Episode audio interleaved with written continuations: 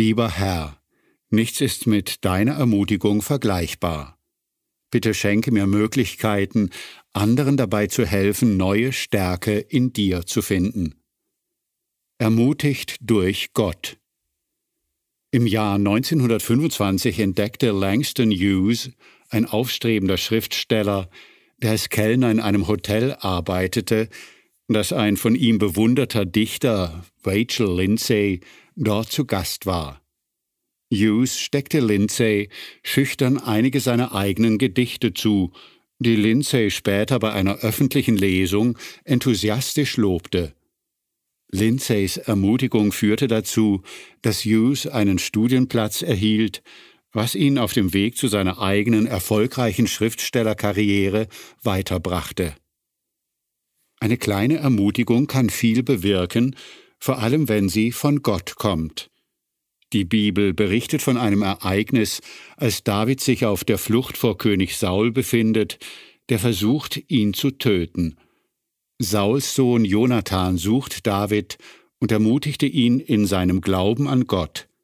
Hab keine Angst, sagte er zu ihm, mein Vater Saul wird dich niemals finden. Du wirst König über Israel werden.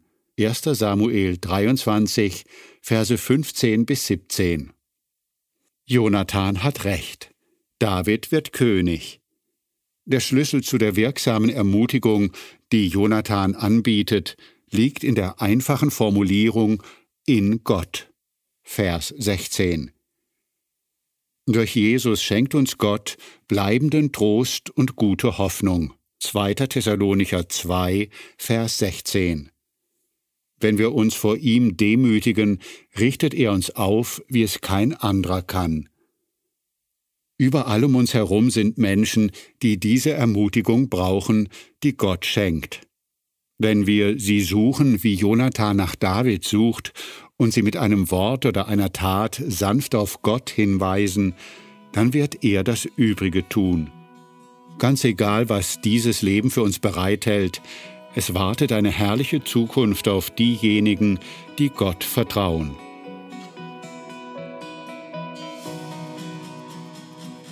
Sie hören den Bibeltext aus 1 Samuel 23, Verse 15 bis 24.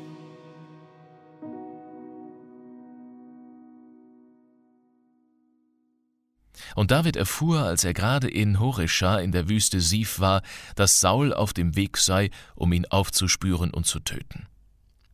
Da suchte Jonathan David auf und ermutigte ihn in seinem Glauben an Gott.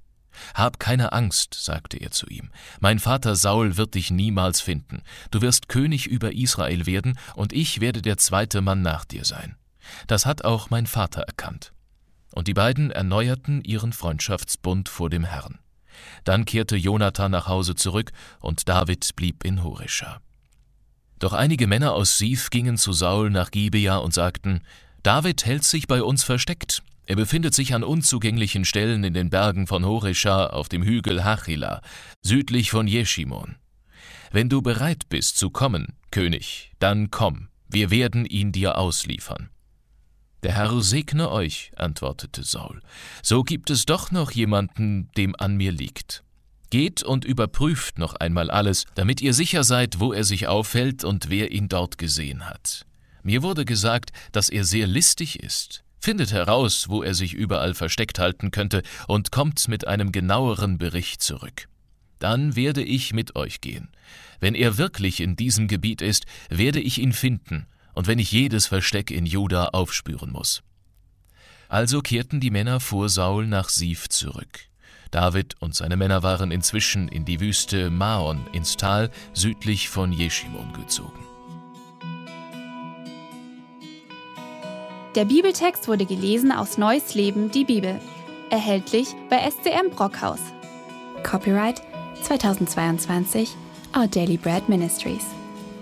Weitere Andachten finden Sie unter www.unsertäglichbrot.org.